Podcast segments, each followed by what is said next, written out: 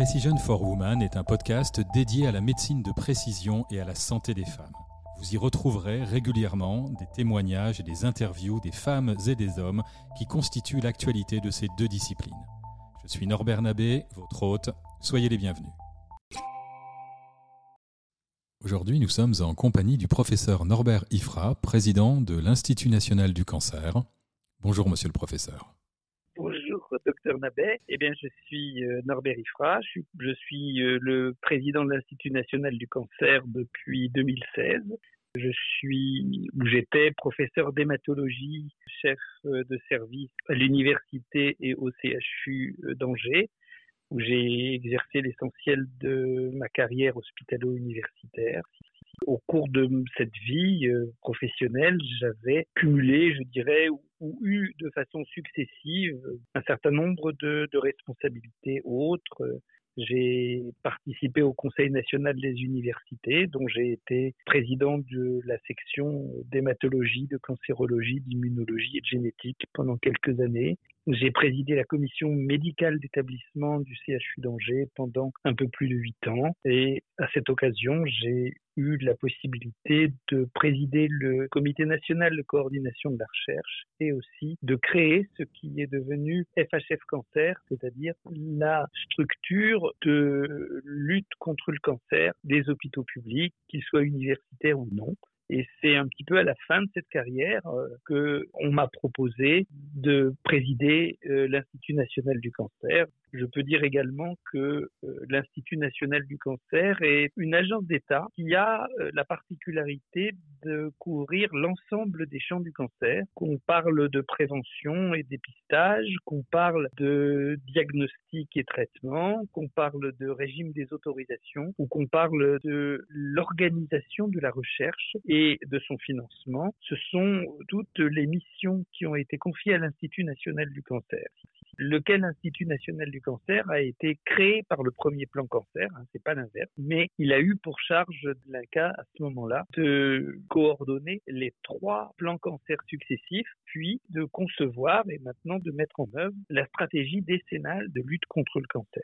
En fait, cette stratégie sur laquelle je vais revenir ne se substitue pas, mais vient compléter l'ensemble des missions de l'Institut que je viens de décrire. Cette stratégie a eu pour objet de traiter des sujets qui avançaient moins vite et moins bien, notamment la prévention et le dépistage, la lutte contre les séquelles. Aujourd'hui, lorsqu'on guérit d'un cancer, euh, les deux tiers des malades ont des séquelles parfois très invalidantes et que vraiment ça doit être l'objet de notre lutte d'avoir désormais des malades guéris et dans leur corps et dans leur à côté de ces éléments qui sont bien sûr importants, il y a le fait qu'un petit nombre de maladies qui représentent un assez grand nombre de malades n'ont pas suivi le train du progrès ou ne l'ont pas pris. Et donc, nous voulons faire un effort particulier, un sureffort, je dirais, contre ces cancers qui guérissent moins bien que les autres. Le dernier point, c'est qu'il est très important que les progrès que nous espérons engranger profitent à tous, les très jeunes comme les personnes très âgées, et aussi à tous sur le plan géographique, qu'ils soient en métropole ou outre-mer. Voilà, à coup de serre, l'essentiel de ce qu'on peut euh, redire des missions de l'Institut national du cancer, qui, est à la fois finalement une agence d'État qui éclaire et qui aide à orienter les politiques publiques, lesquelles bien sûr sont de toute façon du registre du gouvernement, et aussi un groupement d'intérêt public, donc avec un conseil d'administration. Et dans ce conseil d'administration siègent bien entendu les représentants de l'État, mais aussi les grandes associations de lutte contre le cancer, Ligue contre le cancer notamment, la Fondation Marc par exemple, les grands organismes de recherche, les grands organismes hospitaliers, hein, toutes les fédérations hospitalières, ainsi que euh, l'assurance maladie. Et bien sûr, un nombre significatif de personnalités qualifiées merci beaucoup, monsieur le professeur. On voit bien l'effet qu'ont eu les plans cancer successifs et l'INCA sur l'organisation de l'offre de soins en matière de cancer en France. Je pense que dans quelques dizaines d'années, l'offre s'est complètement transformé. Pour autant, aujourd'hui, où se passe le traitement du cancer? Parce qu'on a Unicancer, des centres spécialisés, on a, vous l'avez cité, les CHU, mais il y a aussi de la cancéro qui est faite dans les établissements privés. Puis il y a pas mal de patients qui, pour finir, sont pris en charge en ambulatoire à, l'issue de la phase aiguë. Est-ce qu'on peut dresser à peu près le tableau des grands opérateurs du cancer en France? Alors, on est davantage dans une logique de réseau d'établissement de qualité que dans une logique aujourd'hui, enfin j'espère, de, de, compétition. C'est-à-dire que tout le travail de l'Institut national du cancer et qui a donné lieu à des décrets successifs, on est vraiment parti sur des critères de qualité en fait, qui ont débouché sur des régimes d'autorisation. Ces régimes euh, d'autorisation font que, quelle que soit la porte à laquelle sonne un malade, ce soit la bonne. On a essayé de définir des critères soit à la fois des critères qualitatifs et des critères, je dirais, quantitatifs à chaque fois qu'ils étaient indispensables. Parce que dans certaines situations, pas forcément dans toutes, il y a besoin d'avoir une pratique suffisamment fréquente de certains gestes pour les faire de façon très sécuritaire et très efficace surtout. C'est euh, d'ailleurs un, élément euh, très important pour ce qui a été la santé des femmes. Hein. on y reviendra certainement, mais euh, ce sont des cancers pour lesquels l'expertise a besoin d'être appuyée par une certaine fréquence de gestes. Alors après, il n'y a pas d'exclusive vis-à-vis des centres de qualité. D'abord, il faut savoir qu'en France, à peu près 10% des malades sont traités dans les centres de lutte contre le cancer, environ 25% dans les centres hospitaliers généraux, 20% dans les CHU et à peu près 45% dans les établissements privés. Donc on voit bien que l'ensemble constitue un maillage qui permet d'offrir des soins de qualité dans des délais raisonnables à la totalité des malades. L'exercice est un peu compliqué, notamment avec l'apparition de traitements ambulatoires qu'on pouvait prendre par la bouche et dont on a vu avec le temps qu'ils venaient plutôt compléter que se substituer aux traitements existants, eh bien, l'importance du réseau ville-hôpital, l'importance de l'hospitalisation à domicile mérite d'être euh, soulignée. Je dirais qu'on a un paysage qui est assez riche en établissements et qui sont plutôt de plus en plus en coopération et en reconnaissance mutuelle que en concurrence. Et ceci d'autant plus qu'il y a hélas une population euh, qui augmente de façon significative, il y a une population qui vieillit de façon significative en France et que le nombre de malades à traiter de ce fait, même s'il n'y a pas d'augmentation intrinsèque vraie dans la quasi-totalité des cas du nombre de cancers, mais ça fait que le nombre de malades à traiter est beaucoup plus important les cancers sont pour l'essentiel des maladies du vieillissement. Bien sûr, malheureusement, il y a des, quelques cancers pédiatriques, toujours trop, mais, mais, pas beaucoup, puisqu'ils représentent 2500 à peu près euh, sur 430 euh, 000 nouveaux cancers en France chaque année en 2023. Et donc, vous voyez, on a un nombre de cancers qui a quasiment doublé en valeur absolue depuis une trentaine d'années, et euh, il y a vraiment besoin de ce maillage pour y faire face un, message d'espoir dans, dans, dans, ce que vous dites parce que le, cancer reste une maladie compliquée. Et on a d'une certaine manière fait la démonstration qu'avec un minimum de normes convenablement euh, établies et discutées avec les professionnels et avec un certain nombre d'outils finalement peut-être un petit peu nouveaux, hein, les réseaux, les centres de coopération, les, RCP aussi, hein, qui sont en grande partie issus du cancer, et bien finalement, on a réussi, à, enfin les professionnels aidés de, l'environnement, ont réussi à se doter d'outils qui permettent de garantir une prise en charge de qualité avec un haut niveau de sécurité sur l'ensemble du territoire. C'est finalement un peu ce qu'on recherche dans, pas mal d'autres secteurs de la santé aujourd'hui. Hein. Oui, je, crois vis-à-vis de ça que l'organisation euh, de la prévention des soins en matière de cancer a énormément progressé ces 25-30 dernières années, et particulièrement ces 20 dernières années. Je pense que vis-à-vis de ça, la mission qui est confiée à l'Institut national du cancer, qui correspondait à un besoin criant dénoncé par les associations de malades, est en train de répondre au défi qui lui a été donné. Oui, réellement, je crois. Et, et, je voudrais dire que d'ailleurs, la mortalité intrinsèque des cancers diminue de façon assez significative, d'un petit peu moins d'un pour cent tous les ans. Alors sur une année, c'est évidemment pas très perceptible, Quand vous vous retournez, vous regardez la création de l'Institut national du cancer euh, il y a pratiquement 20 ans, hein, en 2004, on voit qu'on a gagné 20% de guérison. Et, évidemment, c'est un message d'espoir assez formidable. Hein. Euh, venons-en à la santé des femmes. Il y a une polémique importante, enfin une polémique, une discussion importante aujourd'hui sur la place des femmes dans la recherche, dans le financement de la recherche, dans les soins. Qu'est-ce qu'il en est du coup dans la stratégie décennale de la place des pathologies féminines? Alors, D'abord, il faut jamais oublier hein, que euh, les femmes profitent de l'ensemble des actions de lutte contre le cancer et pas seulement celles des cancers euh, spécifiquement féminins sur lesquels je vais revenir. On est à plus de 60 000 nouveaux cancers du sein euh, par an en France et c'est pas parce que Aujourd'hui, leur taux de guérison à 5 ans est vraiment incomparable avec ce qu'on avait il y a une vingtaine, une trentaine d'années. On est à 88% hein, maintenant de, de, cancer du sein guéri à 5 ans et très vraisemblablement guéri pour un grand nombre d'entre eux. Ça veut évidemment pas dire qu'il n'y a pas encore des progrès à faire, notamment en termes de dépistage, où nous avons obtenu, dans le cadre de la stratégie décennale euh, de lutte contre le cancer, une mise à niveau du parc de mammographes. Vous savez, alors, il y a en gros deux types d'équipements aujourd'hui, des modèles dits analogiques, un peu anciens, et des modèles plus récents qui sont numériques et qui ont deux avantages. D'abord, ils sont un peu plus performants en termes de taux de cancer détecté, et surtout, c'est eux qui vont permettre le développement de l'intelligence artificielle, évidemment, et donc on peut en espérer euh, un surcroît d'efficacité dans le parcours de dépistage. Eh bien, nous avons déjà eu euh, le, soutien de la DGOS hein, et le, qui, a consacré 20 millions d'euros en 2022 et 2023 au remplacement des anciens mammographes analogiques vers des modèles numériques. Toujours dans le cadre de ce dépistage, qui est évidemment un sujet extrêmement important, nous avons euh, des, des, travaux en cours avec euh, la HAS sur l'intégration de la tomosynthèse, c'est-à-dire un petit peu la reconstruction en, en, trois dimensions des images pour améliorer les performances sans augmenter le nombre d'actes d'imagerie ni la dose d'exposition. Et ça, vraiment, c'est pas un sujet facile. Hein. Mais, néanmoins, il faut absolument le traiter parce que plus les, tests de, dépistage sont performants, mieux c'est pour les femmes.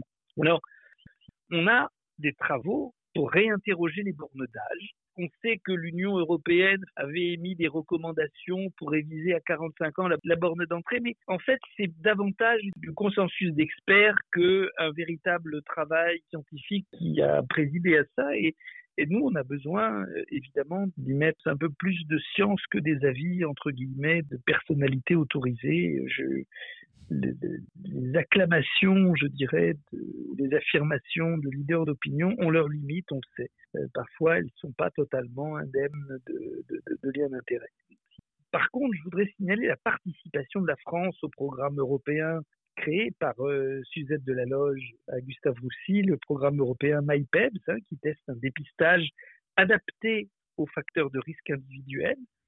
Ça suppose une approche personnalisée en fonction notamment du niveau de risque, notamment des prédispositions génétiques, hein, des cancers du sein dans la famille, des mutations de certains gènes. Alors, je suis désolé d'utiliser des, termes un peu techniques, mais les gènes BRCA1 et BRCA2 qui clairement euh, sont une prédisposition au cancer euh, du sein. Et donc, ça suppose tout ça des travaux non seulement d'imagerie, comme on a dit, euh, mais aussi d'oncogénétique. Et euh, nous avons eu la possibilité d'obtenir de la du ministère de la Santé, de la DGOS, un financement supplémentaire tous les ans de 2 millions d'euros pour ces consultations. Donc on voit euh, toute cette attention donnée dès la partie prévention, dépistage au, au cancer du sein. Je reviens maintenant sur le cancer du col de l'utérus. L'élément d'actualité déborde d'ailleurs euh, celui des femmes, c'est celui de la vaccination contre le papillomavirus, qui est vraiment un sujet extrêmement important, puisque euh, des pays comme euh, l'Australie, les pays du nord de l'Europe sont en train d'éradiquer les cancers du col de l'utérus, qui, il faut le savoir, est le seul cancer en France dont le pronostic se dégrade avec le temps. C'est-à-dire que, pour des tas de raisons, les chances de, guérison sont moindres euh, aujourd'hui avec un cancer du col qu'elles l'étaient il y a une vingtaine d'années. Et il se trouve que l'association de la vaccination qui est maintenant très très efficace hein, euh, et du dépistage est capable d'éradiquer ce cancer. Vous savez qu'il y a une campagne qui est menée dans les collèges pour des vaccinations euh, qui sont proposées évidemment et non obligatoires, mais en cinquième, et qui viennent s'associer au fait que les gens peuvent être vaccinés par ailleurs euh, par tout leur circuit actuel, médecins, pharmaciens, sages-femmes, mais il est évidemment très important qu'il y ait eu cette offre gratuite, sans avance de frais, à l'école, qui est le modèle qui a montré sa meilleure efficacité dans les pays qui, y arrivent. Donc ça, vraiment, pour nous, c'est très important. Ça ne dispense pas du dépistage parce que, pour faire simple, on sait vacciner contre à peu près 90% des virus papilloma qui sont cancérigènes, mais pas contre 100%. Et c'est vraiment l'association des deux qui protégera les femmes contre ce cancer. Et vis-à-vis de ça, nous avons associé au dépistage classique, hein, qui est déjà fait par à peine moins de 60% euh, des personnes cibles, l'intégration de l'autoprélèvement vaginal. Vous savez qu'il y a quelques réticences parfois à l'examen gynécologique et, donc, euh, comme malheureusement c'est un marqueur d'inégalité sociale, on a préconisé un accès à l'autoprélèvement et la Direction générale de la santé intégrera cette nouvelle modalité dans le cahier des charges des dépistages, l'assurance maladie mettant en place un véritable circuit de distribution, de collecte et d'analyse de ces autoprélèvements. Alors, j'étais vraiment sur euh, quelque chose qui, est vraiment un de mes chevaux de bataille. Hein. le, meilleur cancer est celui qu'on n'a pas. Une fois qu'on l'a dans la quasi-totalité des cancers, en tout cas dans tous les cancers agressifs, plus il est diagnostiqué tôt et plus on a de chances de le guérir.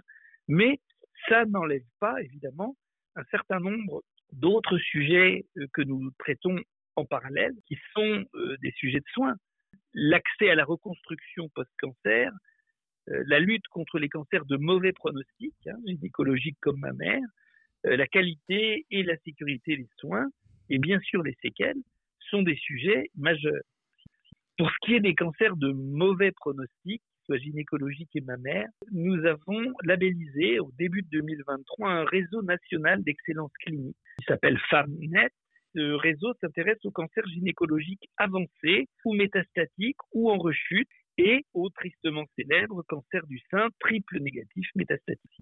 L'idée vraiment, c'est d'améliorer le parcours de soins des malades, de décloisonner, d'optimiser les moyens pour un diagnostic plus rapide, une entrée dans le parcours des soins le plus adapté et pour accéder au recours dès que nécessaire et bien sûr à l'innovation thérapeutique. Alors le centre pilote est au centre Léon Béra à Lyon. C'est lui qui coordonne et structure le réseau. Et ce réseau, il est représenté dans les différentes structures. L'objectif vraiment, c'est que c'est la même qualité de soins dans l'ensemble des régions à toutes les malades. Alors, si on revient sur cette qualité et sécurité des soins, vous savez qu'il il y aura incessamment l'entrée en vigueur de la réforme des autorisations de l'activité de traitement du cancer. Ça, ça passe par des critères de qualité, mais ça a aussi obligé à revoir un certain nombre de seuils. Notamment, le plus emblématique pour nous, c'est le traitement du cancer de l'ovaire, parce que c'est une chirurgie très complexe où il est montré que si on arrive à avoir une réduction complète dès l'étape chirurgicale de la maladie cancéreuse, on a une progression très spectaculaire du nombre de femmes guéries. Hein. On, passe d'environ 15-20% de femmes guéries à environ 60% si on arrive à avoir une cytoréduction complète. Et ça, euh, il y a une littérature très abondante internationale, dont française, d'ailleurs des travaux français de qualité, qui ont montré que le seuil se situait au-dessus de 20 interventions de chirurgie de cytoréduction par an. Et donc, c'est la barre que nous avons proposé au ministère qui la mise dans le décret. C'est aussi pour nous l'occasion de labelliser des réseaux d'excellence clinique. Je vous ai parlé tout à l'heure d'un réseau euh, pour les cancers de l'ovaire, mais en gros, ces réseaux d'excellence clinique nous avons essayé de les définir pour tous les cancers de mauvais pronostic. Voilà ce que je peux vous dire pour répondre à cette question. Bah, écoutez, merci. Cette réponse extrêmement complète. Bon, mais au-delà de tout ça, que vous avez parfaitement bien, bien expliqué, on sait également que le, le cancer, c'est un peu l'inventeur de cette médecine de précision. Euh, et j'aimerais qu'on passe un peu de temps sur euh, les innovations euh, diagnostiques ou thérapeutiques qui peuvent en être issues, parce que ça aussi, ça a été beaucoup porté par cette discipline. Et j'imagine qu'à l'INCA, vous avez une, une, feuille de route aussi sur ces, sur ces éléments. Oui, bien entendu, bien entendu. Alors je voudrais en, profiter pour mentionner que il y a eu dans la dernière vague de labellisation des instituts hospitalo-universitaires, hein, les IHU, un IHU dédié au cancer de la femme à l'Institut Curie, qui a été labellisé, et qu'un autre IHU, celui de l'Institut Gustave Roussy, hein, l'Institut Prisme, euh, va recevoir à peu près 30 millions d'euros dédiés à la médecine de précision. Donc, on voit bien que ce sujet est à l'agenda non seulement de l'Institut national du cancer, je vais y venir, mais du ministère de la Recherche et de, de l'État en général. Ça, je crois que c'est vraiment très important. Euh, je, je, voudrais vous dire que, à l'avenir, ce concept de médecine de précision ne portera plus exclusivement sur ce qu'on appelle la génomique, hein, de, l'ADN, de l'ARN, mais sur l'ensemble de ces des profils qu'on appelle omiques, c'est-à-dire ceux des protéines, hein, la protéomique, spontanée ou phosphorylée, ce qu'on appelle la phosphoprotéomique, celle du métabolomique, c'est-à-dire les éléments du métabolisme, celle du profil de réponse immunitaire qu'on appelle l'immunoscope, l'imagerie, etc. Et que euh, on voit que l'intégration de, toutes ces données absolument euh, monstrueuses en quantité déborde les capacités de l'être humain et l'intelligence artificielle va être indispensable pour les intégrer de façon efficace. C'est vraiment très important. Qu'il faut aussi redire, c'est que la médecine de précision n'a de sens pratique que si des anomalies ciblables sont identifiées. Sinon, elle a un sens cognitif extrêmement important. C'est toujours très important de comprendre, etc. Mais la question, c'est est-ce qu'on a une anomalie ciblable Est-ce que cette anomalie est actionnable? Or, ce qu'il faut savoir, c'est que les interactions entre deux protéines, on ne sait pas les cibler. Et donc, il y a des anomalies qui sont undruggables. elles, sont inciblables, quoi. Immédicamentables dans l'état actuel des connaissances. Et ça suppose des outils de modélisation supplémentaires qui sont en train d'être euh, développés des recherches de modélisation en trois dimensions, par exemple, hein, des logiciels d'intelligence artificielle de prédiction de la structure des protéines à partir de leurs séquences en acides aminés. Ça, c'est des avancées significatives sur le plan intellectuel, très clairement, on n'en est pas passé à l'utilisation clinique. Mais c'est vraiment l'avenir, ça. Hein. Par ailleurs, des technologies de dégradation des protéines pourraient permettre de cibler des protéines de fusion qui actuellement ne sont pas accessibles si elles n'ont pas d'activité enzymatique. C'est un petit peu compliqué, mais c'est l'état de la science aujourd'hui, c'est pas l'état de la science euh, forcément demain ou après-demain une des actions de l'Institut national du cancer, c'est vraiment de participer et de faire participer les équipes françaises à ces démarches internationales qui sont trop lourdes, trop onéreuses pour être traitées à l'échelle d'un seul pays, même les plus riches. Je voudrais souligner aussi les développements possibles en immunologie, par exemple l'identification de technologies au débit, de, des profils euh, tumoraux personnalisés de façon très fine, qui permettent des approches cellulaires et ou vaccinales par des poules de cellules T génétiquement modifiées, hein, ou carrément avec des cibles du récepteur de cellules T qui est remodifié un petit peu, reciblé spécifiquement. Là, on est dans de l'ingénierie cellulaire et ou vaccinale extrêmement fine. Alors, il faut savoir notamment que les cancers de l'ovaire, et en particulier ceux, pardon de faire de la technique, hein, mais de type séreux, ont des anomalies génomiques qui se passent principalement en nombre de copies. Et donc, ils sont pas ciblables par les moyens actuels. C'est pas une anomalie qui est spécifique par sa nature, mais par son nombre. Tout ça est lié à des mutations, soit somatiques, soit héritables, hein, mais de gènes qui sont impliqués dans la stabilité du génome, dont justement BRCA1, BRCA2, tout ce qui tourne autour de ce qu'on appelle la P53, c'est-à-dire le gardien du génome. Vous savez, tous les jours, on fait tous un nombre significatif de petits cancers par erreur de réparation ou de réplication de l'ADN, et on a un système, le système P53, euh, dans lequel interviennent BRCA1 et BRCA2 et qui le corrigent. Et de temps en temps, ça marche pas. Et là, c'est l'initiation du cancer. Et pour l'instant, le seul moyen de cibler ces anomalies, c'est d'utiliser ce qu'on appelle les inhibiteurs de PARP, hein, qui vont empêcher la réparation de ces larges anomalies génomiques secondaires, qui vont déclencher en fait la mort de la cellule tumorale, l'empêcher de proliférer. Alors bon, les, les résultats cliniques à ce stade sont encore modestes et ils sont pas curateurs. La piste, c'est de cibler directement les gènes de réparation qui ont été mutés ou les protéines qui ont été modifiées par les anomalies génomiques secondaires. Pardon, c'est un peu technique forcément, mais on est sur un sujet technique, quoi. Hein. Et aucun succès notable n'a encore été enregistré dans ce domaine dans le monde entier. In vitro, néanmoins, des molécules qui visent à reconfigurer la structure 3D des protéines P53 mutées ont montré leur efficacité. Seulement le problème, c'est qu'elles sont très toxiques in vivo et donc, on a besoin de trouver des outils innovants de ciblage de ces protéines par la compréhension de leur structure. Et alors, point supplémentaire de difficulté, ces cancers féminins, en général, sont très peu immunogènes, malgré les anomalies génomiques nombreuses. Et donc, ben, les immunothérapies actuelles, elles ont des effets, je dirais pas inexistants, mais quand même assez modestes par rapport à ce qu'on a pu voir dans d'autres cancers. Ce qu'on voudrait, c'est identifier des profils encore plus fins, on dit épitopiques, hein, de ces cancers féminins pour véritablement concevoir et dessiner des thérapeutiques adaptées de façon individuelle. Et euh, juste pour vous donner une idée, et je terminerai là-dessus, il faut savoir que moins de 10% des antigènes tumoraux sont communs d'une patiente à l'autre. Et donc, l'immunothérapie efficace, elle nécessite véritablement l'établissement de profils antigéniques tumoraux quasiment individuels, et ça suppose des technologies de haut débit. J'ai pas besoin de vous dire combien ça coûte.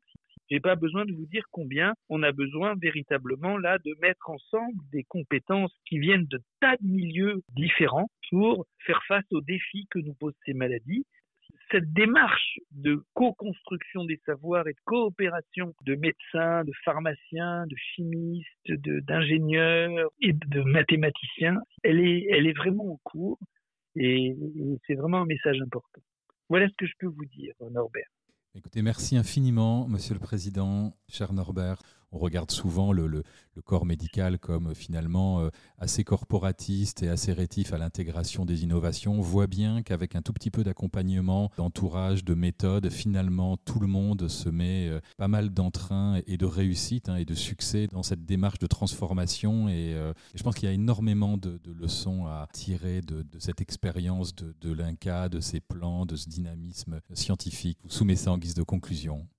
Merci, merci beaucoup. Mais je, je crois aussi vraiment qu'on s'est trompé lorsqu'on a pensé que les gens ne voulaient pas travailler ensemble. Il faut les aider à travailler ensemble. Il faut reconnaître cet élan euh, collectif hein, qui nous a porté et dont nous essayons de nous montrer Merci infiniment, Monsieur le Président, et à très bientôt, j'espère.